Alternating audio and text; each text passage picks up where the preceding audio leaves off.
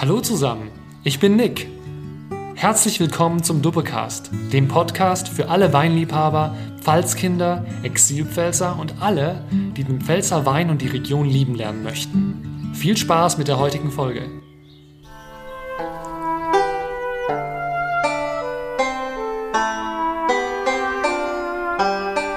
Ich darf äh, alle Podcast-Hörerinnen und Hörer recht herzlich zur heutigen Folge begrüßen. Jetzt bitte dranbleiben. Es geht nämlich um Geschichte. Und ich weiß, dass nicht alle von uns mit Geschichte aus der Schulzeit eine positive Verbindung in Erinnerung behalten haben. Für viele ist Geschichte bestimmt so etwas, ja, da musste man durch, ein bisschen trocken vielleicht ab und zu und nicht immer so ganz wirklichkeitsnah, weil es eben doch in der Vergangenheit liegt und mit unserer heutigen Wirklichkeit vielleicht auf den ersten Blick nicht so viel zu tun hat. Trotzdem möchten wir im Doublecast dieses Thema nicht unangetastet lassen, denn die Pfalz und insbesondere auch der Pfalzwein ist voller Geschichte. Und wie gesagt, davon wollen wir uns nicht abschrecken lassen und haben uns heute deshalb einen Experten zu dem Thema eingeladen. Ich darf recht herzlich begrüßen Herr Dr. Fritz Schumann. Hallo, Herr Schumann. Hallo und Prost. Herr Schumann, schön, dass Sie da sind. Sie sind geboren in Ungestein in Bad Dürkheim in der Pfalz und ein echtes Pfälzer Ungestein, wenn ich das so sagen darf. Ungstein, ist kein E dazwischen. Genau, das muss man. Klingt zwar wie Urgestein. das stimmt, da muss man richtig hingucken. Ich bin und auch äh, schon etwas angewittert. Sehr gut. Herr Schumann, Sie sind Vizepräsident der Gesellschaft für Geschichte des Weines und deswegen sind wir auch auf sie aufmerksam geworden und dachten, wir sollten sie mal einladen, um mit uns ein bisschen zu erörtern, was denn die Pfalz-Weingeschichte so besonders macht. Und genau darum soll es heute auch gehen. Herr Schumann, vielleicht beginnen wir mal mit einer einleitenden Frage, nämlich wann und warum kam Wein überhaupt in die heutige Pfalz? Nun ja, zuerst sollten wir dann mal unterscheiden zwischen Reben, Weinberge und Wein. Denn wenn ich Besucher habe von Norddeutschland und dann sagen sie jetzt, ach guck mal, da wächst ja Wein. Aber das, was da wächst, sind ja Reben. Und die Reben wachsen im Weinberg und der Wein, den erzeugt der Winzer. Und dann können wir Reben haben wir schon seit über viereinhalb Millionen Jahren, also viel länger als es Menschen gibt in der Pfalz. Ich konnte selbst so eine äh, Samensammlung mal ausgraben. Und damals war es zweieinhalb Grad wärmer als heute, also so etwa, wo wir hinsteuern. Und dann hatten wir in der Eiszeit gingen sie verloren und dann hatten wir aber Wildreben und die kamen eben auch danach wieder da. Also wir hatten in den Rheinauen auch Wildreben und die streuen und da könnten schon gute Formen entstanden sein. Und der Wein, der kam erst eigentlich so um 500 vor Christus zu den keltischen Fürsten. Einmal wegen Lustgewinn. Natürlich hatten die auch die Vorzüge des Weingenusses empfunden, aber zum anderen auch Prestige. Eben nur die Fürsten konnten sich den Wein leisten und haben eben die ganzen Weingefäße, die man im Süden gebraucht hat, haben die mit ins Grab bekommen. Deshalb wissen wir das. Sogar von 50 vor Christus wissen wir einen Weinpreis. Also man hat für eine Amphore Wein, das sind so 25 Liter, einen Sklaven oder Kriegsgefangenen getauscht. Also mit Arbeitskräften gab es, hatten die Winzer keine größeren Probleme. Also nicht mal über den Umweg, dass man irgendwie Gold oder eine andere Währung eintauschen musste. Man konnte direkt in Arbeitskraft ähm, investieren mit dem Wein, den man produziert hat. Ja, und je nach Qualität des Weines war die Qualität eben der Arbeitskraft. Das ist extrem spannend, was Sie da berichten. Wie kommen denn die Römer da ins Spiel? Weil viele denken ja bei Wein an, an, an, die, an die Römer, die ja den Weinbau oder die Weinkultivierung äh, in, ins Römische Reich und in die Provinzen des Römischen Reichs getragen haben. Wie passt das da rein? War die Pfalz da unabhängig davon, wenn man, wenn Sie sagen, dass es da schon immer im Prinzip Reben gab und die keltischen Fürsten äh, äh Wein kultivieren ließen? Ja, um 500 vor Christus hatten wir zum Beispiel auf der Limburg einen Fürstensitz und die größte Stadt eben von damals war im Ringwall, aber nur 50 Jahre lang. Und ein Grab, die Archäologen unterhalten sich heute noch, war das ein Mann oder eine Frau, die Fürstin oder er, wurden in einem Grab beerdigt, das gefunden worden ist beim Bahnbau 1860 rum. Und aber die Stücke wurden eben über die ganze Gebiet verstreut und erst danach hat die Kriminalpolizei die Sachen eingesammelt. Es wäre ein Grab gewesen, ähnlich wie das in Ludwigsburg wissenschaftlich ausgegraben. Aber man weiß immer noch sehr viel. Es waren alle Weingefäße drin, Weinkannen, Gläser, es war alles dabei. Und dann kommt der Sprung, die Römer kommen halt erst 450 Jahre später, um 50 vor Christus zu uns und haben eben die Kelten besiegt und haben das Gelände besiedelt. Und wenn Sie sich vorstellen, es kommt jemand aus dem Süden, der weiß, wie Wein, wie Reben wachsen, wie Wein erzeugt wird, und dann ist das Erste, was der mitnimmt, ein Stück Rebholz oder er guckt im Auwald, was für Wildreben sind da, kann ich da was pflanzen. Oder er erntet sogar einfach Wildreben und macht Wein draus, aber ist etwas mühselig und er schmeckt, ja, wie soll ich sagen, wie eben etwas wild. okay, das heißt, die Kelten waren vor den Römern? was den Weinbau die Kelten angeht? waren vor den Römern nicht Weinbau, Weingenuss. Okay, können Sie das nochmal? Trinker. Okay, also ohne das groß zu kultivieren. Sie hatten eben Importwein. Okay, aus den, äh, aus den südlicheren. Aus Ländern. dem Süden. Okay, also man kann nicht sagen, dass die Kelten, die ja auch in der heutigen Pfalz waren, ähm, den Wein dort. Äh, ja, das ist immer eine hatten. Glaubenssache. Und wenn Sie im Fernsehen zurückgeblickt gucken oder aufgedeckt, und dann kann man sagen, das hat auch der frühere Direktor vom Weinbaumuseum in Speyer, der Schulz, der hat auch gesagt, ja, wir können es nur nicht nachweisen. Also wenn hier Wildreben gewachsen sind, die waren überall. Und es waren Trauben dran. Und ein keltischer Händler ist hier hingekommen zu einem Fürsten, hat den sein Zeug verkloppt. Hat er vielleicht gewohnt, dann kann der natürlich auch die Trauben geerntet haben mhm. und kann Wein gemacht haben. Aber sie brauchen ja zur Weinbereitung eigentlich nur ein großes Tierfell. Da tun sie die Trauben drauf, treten die mit den Füßen und tun den Wein den Saft dann oder den Must wäre es ja eigentlich, wenn es Wein gibt, tun sie in ein Gefäß und dann brauchen sie eigentlich nur zu warten und dann kommt eben bei den Griechen der Dionysos und bei den Römern der Bacchus und macht mhm. plötzlich aus dem Saft Wein. Das heißt, er gärt und der Wein ist da. Nur archäologisch nachweisbar, da müsste eine Brut abgebrannt sein mit sehr viel Rebsamen und das sind dann eben große Zufälle, aber es kann noch viel passieren. Okay, das heißt, es ist gar nicht so klar, dass die Weinkultur, die wir heute ja so feiern in der Pfalz, dass die auf die Römer primär zurückgeht, sondern das ist sicherlich ein europäisches Phänomen, dass der Wein als eine solche Bedeutung hat in den verschiedenen äh, europäischen heutigen Staaten. Ja, ich würde bei den Kelten würde ich sagen, es ist mehr Angeberei Sie hatten ihre Gelage gemacht, denn wer kann sich das leisten? Eben so, so Wein, so viel Wein zu importieren. Das Fußvolk hatte eben Bier getrunken, hat von der Gerste bereitet, vom Getreide.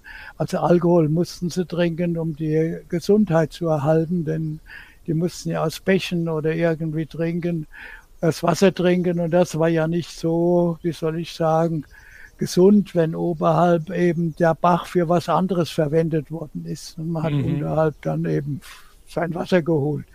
Dann muss man so wie am Ganges dran glauben, dass eben die heilende Kraft eben da alles rausschafft.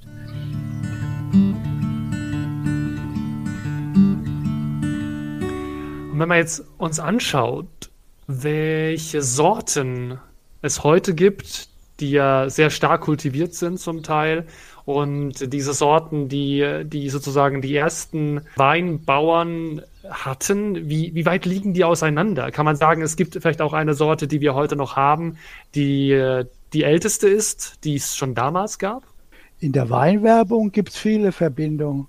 Aber rein wissenschaftlich ist es sehr schwierig. Man müsste mit der Genanalyse Rebsamen vergleichen mit heute. Also wir haben ja Rebsorten, hatten die Römer schon beschrieben, wie Sand am Meer oder die Wellen im Mittelmeer. So viele Rebsorten gibt's. Aber jetzt zu sagen, das ist diese, das wissen wir eben noch nicht mal von 1700 können wir es nicht sagen, weil verschiedene Namen da sind. Und wenn wir so viel Geld ausgeben würden, wie die Genanalyse eben für Neandertaler festzustellen, wüssten wir wahrscheinlich auch über die Rebsamen mehr. Allerdings sind viele Rebsamenfunde sind eben verkohlt und da wird wahrscheinlich nicht viel mehr festzustellen sein. Aber wir haben auch Rebsamen, zum Beispiel die viereinhalb Millionen Jahre alten, die waren fast wie neu, denn sie waren immer im Wasser. Sie waren also unterm Wasser und konnten nicht verrotten. Also sie haben sich da ausgezeichnet erhalten. Und da auf so etwas müsste man dann bei den Römern äh, äh, stoßen, auf so eine Rebsamenansammlung und dann Genanalyse machen. Und dann können wir, wir sagen, äh, die Sorten haben sie gehabt. Eines kann man klar sagen, die Rebsorten mussten winter, relativ winterfrostfest sein. Also ich konnte nicht äh, Rebsorten einfach hier pflanzen, die ganz im Süden waren. Also so weit kann man gehen, aber jetzt zu sagen, wir setzen schon immer Riesling, das kann nur die Werbung. okay, dann belassen wir das bei der Werbung.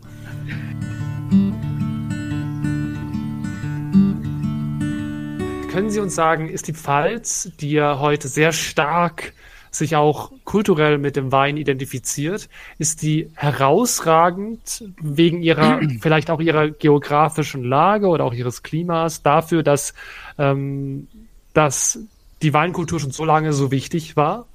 Oder ist es eigentlich ein Zufall, dass gerade die Pfalz sich so stark damit ähm, bis heute beschäftigt? Nun ja, Wildreben sind bis Berlin gewachsen. Oh, das aber das eben in der Bronzezeit und in der Steinzeit. Und danach wahrscheinlich auch. In den Flusstälern sind Wildreben gewachsen. Aber es sind, wie reif sind die geworden? Weinberge äh, gab es in ganz Deutschland. Also das muss man auch sagen. Im Mittelalter etwa 350.000 Hektar, also über dreimal so viel rechnet man in Deutschland. Aber die Weine mussten getrunken werden. Und gesund waren eigentlich Rheinweine und da zählt die Pfalz dazu.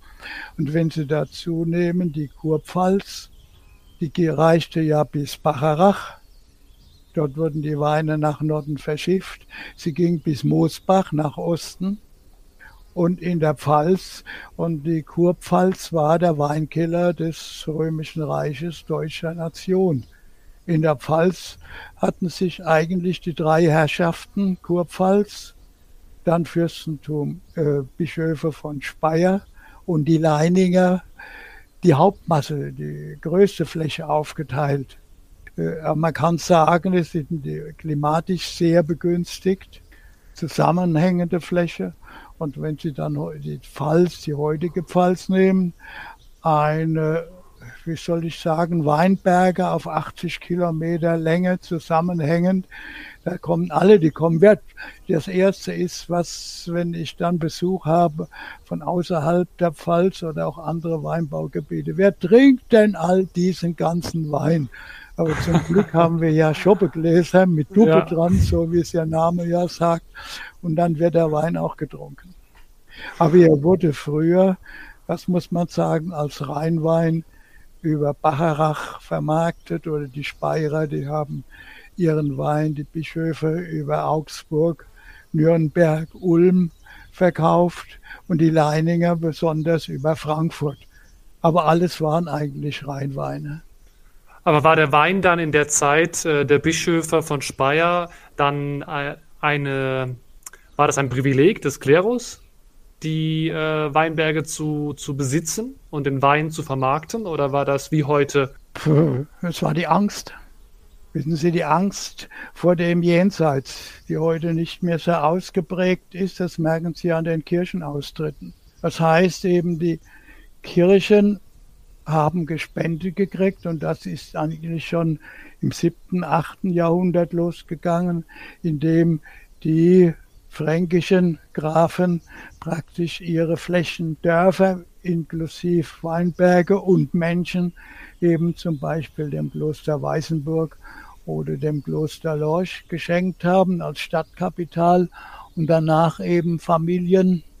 Wenn jemand gestorben ist, dann hat er eben dem äh, Kloster seine Weinberge vermacht und hatte sie aber dann gesagt, erst nach dem Tod, vorher tue ich sie noch nutzen. Mhm. Und so haben die Güter, wir hatten in Ungstein allein 14 verschiedene Herrschaften und die heutigen Weinbaubetriebe, die alten, die in den 50er Jahren, heute sind die meisten ja ausgesiedelt, die waren eigentlich die alten Verwaltungsgebäude oder Wirtschaftsgebäude von den Klöstern. Okay, das ist sehr, sehr spannend, weil so kann man auch ein bisschen über die Jahrhunderte hinweg verstehen, wie das Land ähm, an die Landwirte gekommen sein könnte. Mhm. Ich habe es ja schon mal erwähnt und in unserem Podcast wird es ständig wieder auch thematisiert, dass der Wein eine deutlich hervorgehobenere Stellung hat in der Pfalz als jetzt Bier oder Apfelwein. Der Appleboy, der ja in Hessen zum Beispiel so zum Kulturgut äh, der, ersten, äh, der ersten Liga gehört. Kann man so ein bisschen verstehen, warum bei uns gerade der Wein sich so stark durchgesetzt hat? Das liegt eigentlich an der Klimagunst. Und jetzt merken Sie ja mit der zunehmenden Erwärmung, dass die Rebe wieder nach Norden ausweicht. Dann sind wir gespannt und hoffen natürlich, äh, dass die äh, geliebten Pfälzer Sorten, dass die mit der Temperatur entweder klarkommen oder wir die Temperaturen äh, langfristig gut halten können. Wir haben auch schon mit einigen Winzerinnen und Winzern über das Thema gesprochen, die auch dann gesagt haben, dass sie sich schon darauf vorbereiten, zum Beispiel einfach mehr Rotweine auch äh, zu, zu bestellen und auszubauen, äh, weil die mit den wärmeren Temperaturen deutlich besser zurechtkommen. Aber ich denke, da müssen wir einfach abwarten, was die, was die Zeit bringt an der Stelle und wer weiß, Vielleicht kann ja. jeder von uns ja auch ein bisschen was dazu beitragen, dass die Temperaturen auf einem angenehmen äh, Niveau für unseren geliebten Wein äh, bestehen bleiben. Ja, wir haben ja jetzt weniger Angst vor der Kälte, sondern mehr vor der Wärme. Aber wenn Sie überlegen, ich habe in den 50er Jahren mit der Weinbaulehre angefangen, noch mit dem Pferd. Und 1971 habe ich dann in Neustadt angefangen. Und wenn ich damals empfohlen hätte, in der Beratung. Winter, Winzer setzt Cabernet Sauvignon, setzt Merlot und Chardonnay, da wäre ich in der südlichen Anstalt gelandet und nicht in der in Neustadt. Mit südlicher äh, Anstalten äh, reden Sie über Klingenmünster? Ja, ja. Okay. Ach, das, weil die einfach nicht reif geworden wären. Man hat auch um 1850 bereits Sauvignon Blanc im Versuch. Man hat auch die roten Sorte gepflanzt. Und bei den Tagungen hat man gesagt, wird nur in besonders guten Weinjahren reif. Und heute haben wir lauter äh, im Vergleich zu den 60er Jahren oder den 50er Jahren lauter ausgezeichnete Weinjahre. Und dann 80 ist dann eben, dann ist es wärmer geworden und 89 da plötzlich mit der Wiedervereinigung, da ist es aufwärts gegangen, da ist der eiserne Vorhang weggefallen und plötzlich äh, hat sich die Klimaerwärmung unheimlich auch in den Weinbergen ausgewirkt und nicht nur politisch.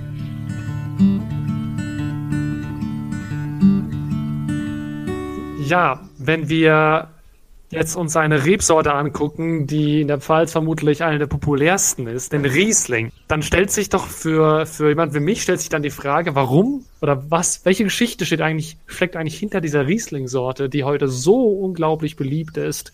Und äh, ist das vielleicht eine besondere Geschichte der Geschichten, was äh, den pfälzischen Wein angeht? Nun ja, es ist sehr gut an unser Gebiet angepasst. Die Sorte ist sehr robust Sie ist sehr winterfrostfest, treibt nicht zu früh aus, reift. Die Weine haben ausreichend Säure. Sie sind sehr stabil Und in Spitzenjahren äh, gibt es sehr, wie soll ich sagen, die größten Qualitäten. Und ich kann den Rieslingwein in jeder Qualität trinken. Jetzt nicht abwertend gemeint, eine saure Scholle vom Riesling bei großer Hitze. Gibt's was Besseres, um den Durst zu stillen? Oder einen ganz einfachen, normalen Literflaschen Riesling, der leicht ist, nicht so viel, äh, nicht so viel Alkohol hat, wenn man so trinken kann. Leichter Kabinett, alkoholarm noch soll der ja sein, da kann man auch noch etwas mehr trinken und eine Spätlese, eine reife Spätlese, Auslese, Beerenauslese, Trockenbeerenauslese, Eiswein. Sie können jeder Weinqualität einen, wie soll ich sagen, einen besonderen, äh, eine Spitze erzeugen mit Riesling die Riesling-Weinberge waren nicht lauter Riesling. Das war noch 1830 die Ausnahme. Hier hat man äh, reine Riesling-Weinberge oder Traminer. Das war an der Mittelhart von damals. Und man hatte eben zwölf, 15 Rebsorten im Weinberg. Und dann wurde eben geerntet, weil man ja warten musste, bis die Landesherren sagen, ab heute dürft ihr lesen. Dann waren halt die einen Sorten bereits kaputt und die anderen waren noch gut und der Riesling hat mit, den, mit seiner Säure dann eine Stabilität in den Wein gegeben. Also war sehr gut oder am besten an unser Gebiet angepasst. Er wächst auch auf jedem Boden, auf dem leichtesten Sandboden, auf Schieferverwitterungsböden, auf Kalkböden. Er ist eben, wie soll ich sagen, die Sorte, die her, hierher passt. Er passt nicht wegen mir ins Klima wegen mir von Südspanien oder äh, wenn Sie in die Tropen gehen, an den Äquator passt er auch, auch nicht. Er braucht das kühle Klima. Und Sie überlegen, 1970, da waren Riesling an der südlichen Weinstraße, die hat es ja auch noch nicht gegeben, der Südpfalz oder Oberhart, da waren das die große Ausnahme, nur in den besten Lagen. Und heute können wir eigentlich in alle Lagen der Pfalz können wir Riesling pflanzen und können in dieser Qualitätspalette ausgezeichnete Weine erzeugen. Kommt der Riesling ursprünglich auch aus der Pfalz oder wo kommt er eigentlich her? Schlaue Frage. Wissen wir nicht. Aber 1435 wurden äh, Wurzelreben in Rüsselsheim gekauft. Gibt es eine Notiz? Und dann haben wir ja mal die Riesling-Briefmarke geschleckt, weil 1490 in Worms ein Riesling-Weinberg genannt worden ist hinter dem Kirschgarten. Aber es handelte sich um Weinberge, um Reben und nicht um den Wein. Der Wein kam erst dann im 17. Jahrhundert, da kam man drauf und da wurde empfohlen, dann bitte reine Riesling-Weinberge oder Weinberge mit dem neu gefundenen Ruhländer anlegen oder Trötsch, eine Sorte, die verschwunden ist, oder Traminer. Und bitte keine Trollinger. Da haben die Landesherren drauf geguckt, denn wenn Sie sich vorstellen, Ihre Steuern waren der Zehnte und wenn ich Winzer wäre, dann würde ich ja meinen Zehnten zuerst mal mit den Elbling, mit den Harthengst und den Trullingern abliefern und den Riesling und Raminer in meinen Keller geben. Und da, solche Verbote sind noch sehr gut im Stadtarchiv in Neustadt von der Kurpfalz erhalten. Die haben alle zehn Jahre eben neue Verbote und Gebote rausgegeben, damit die Landesherren zu ihrem Geld gekommen sind. Und die Winzer haben natürlich Ausna Auswege gesucht, das nicht machen zu müssen. Klar. Und ähm, Gibt es andere Regionen in Europa, die ähnlich stark an den Riesling glauben, sage ich mal, oder wo die klimatischen Bedingungen ähnlich gut sind, dass der Riesling viel dominiert? Oder ist das wirklich so ein pfälzisches Phänomen, sage ich mal? Nehmen Sie dann Deutschland, natürlich die Mosel, mhm. der ganze Rhein, gibt dann eine Schrift über die gesundheitlichen Wirkungen des Rieslings auf das Nervensystem. Es gibt dann auch richtige Schriften darüber, wie gesund Riesling zu trinken ist. Jetzt haben wir doch einiges über die äh, Weingeschichte der Pfalz und auch der Umgebung der, des, des Rheins ähm, erfahren von Ihnen. Vielen Dank. Jetzt interessiert mich aber auch ganz besonders, weil Sie haben ja sehr viel Erfahrung mit Wein und alles, was zu Wein eigentlich dazugehört. Welchen Wein trinken Sie denn am liebsten? Also Sie müssen jetzt kein Weingut nennen, aber vielleicht eine Weinsorte, die oder eine Rebsorte oder eine, ein ausgebauter Wein, den Sie besonders schätzen. Also, ich habe eben 50 Prozent teilen Sie meinen Weinanspruch. Der eine ist ein Wein, den ich trinke, aus Spaß an der Freude, aus dem ich Schorle machen und den ich eben pur trinke. Ich habe schon gesagt, Riesling Kabinett wäre dann eigentlich für mich der liebste Wein trocken oder eben für die Schale auch trocken mit sehr viel Säure und sehr viel Kohlensäure natürlich auch. Eine lahme Schale, es gibt nichts Schlimmeres. Und dann die andere Hälfte ist das Wein zum Essen. Zum Nachtisch kann der durchaus süß sein, kann eine Auslese, Beerenauslese oder eben noch was Besonderes sein. Ich habe ja sehr viel Wein aus wissenschaftlichen Gründen probieren dürfen in meiner Dienstzeit. Ich habe jetzt zum Beispiel von einem Winzer einen Versuchsartbau, einen Merlot Cantus bekommen. Hm, okay, was ist das? Das, ja, habe ich mich auch gefragt, aber Sie brauchen nur im Internet zu gucken, Sie erfahren heute alles. Das ist heutzutage so was Leichtes. Ein Merlot mal Cosma 2003. Der Cosma war ein ungarischer Rebenzüchter und der hat äh, resistente Rebsorten gekreuzt, so wie diese Sorten auch. Und wenn Sie die Eltern hören, dann haben sie eigentlich was ganz Internationales. Äh, dann Italiener, zwei Italiener haben dann 2002, noch gar nicht lang her, dann dieses Sorte Cosma mit dem Merlot gekreuzt. Also beide verheiratet. Und wenn sie dann in die Ahnenerben gehen, haben sie eigentlich die ganzen Weinbaulandschaften, wo es Wildreben gegeben hat. Sie gehen bis nach Sibirien mit der Vitis amur, amurensis, gehen nach Nordamerika mit Riparia, mit Rupestris und Berlangieri und dann kommt Vinifera dazu. Sie haben natürlich hier die ganze, die ganze Palette an Weinen. Der Wein ist, ja, wie soll ich sagen, die sehr frostfest, verträgt 40 Grad minus im Winter. In Sibirien muss man das sein, sonst kommt man nicht durch. Und sehr rot, sehr intensiv gefärbt. Die Säure ist nicht niedrig, hat viel Frucht, aber eben etwas, etwas anderes. Allerdings Versuchsausbau im Glasballon mit Schraubverschluss. Da darf man nicht die höchsten Ansprüche stellen. Also ich habe dann extra den Wein Gestern haben wir ihn probiert, jetzt habe ich einen Rest stehen lassen. Dann nach ein, am nächsten Tag werde ich probieren, dann ist er ein Jahr älter im Geschmack und dann, wenn dann der Rest noch einen Tag steht, ist er zwei Jahre älter und dann kommt er vielleicht ganz genau hin. das ist spannend.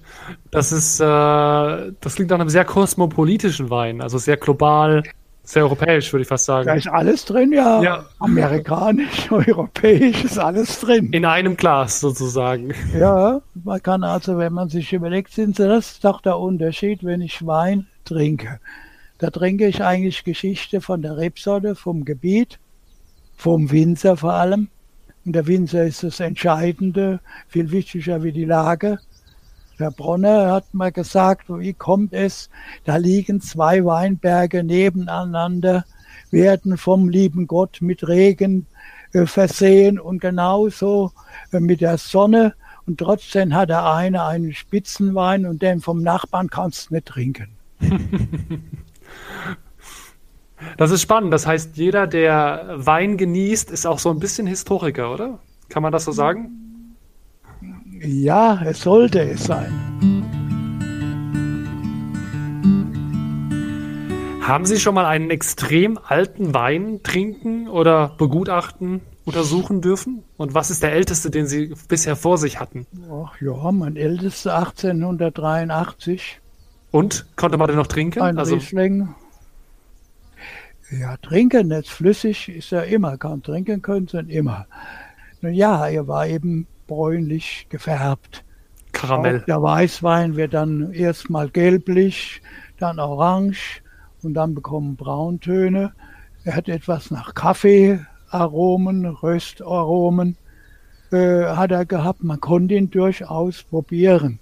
Aber wie soll ich sagen, für eine Fete wäre wenig geeignet, aber das muss ich dann auch sagen. Bitte, wenn Sie einen alten Wein trinken, dann überlegen Sie einmal, Wie habe ich ausgesehen vor 20 Jahren?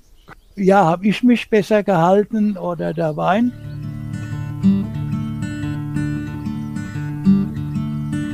Wie könnte man die Pfalzgeschichte ohne Wein erzählen? Wäre das überhaupt möglich? Ja, möglich wäre, nur ne, wäre es keine Pfalz. Das ist wie wenn Sie auf den Wurstbar gehen und es gäbe nur mal Mineralwasser. In diesem Sinne sollten wir heute auch einen trinken gehen. Herr Schumann, ich bedanke mich recht herzlich, dass wir Sie im Doppelcast haben durften und wünsche Ihnen alles, alles Gute. Danke, gute Zeit, bleiben Sie gesund. Sie auch. Bis dann. Tschüss. Tschüss.